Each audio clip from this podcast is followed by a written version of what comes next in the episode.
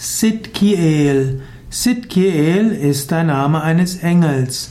Sidkiel ist ein Engelprinz. Sidkiel ist der Engelprinz der Ophanim. Sidkiel gilt auch als Herrscher der Venus.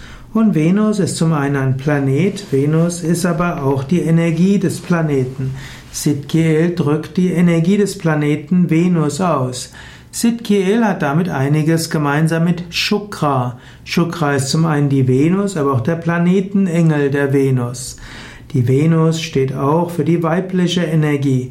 Also hm, wie Rajarajeshwari, Tripura Sundari, Shakti, Durga, Lakshmi, Kali, Saraswati oder auch wie Isis, hm, wie Athene, hm, wie Freya und so weiter.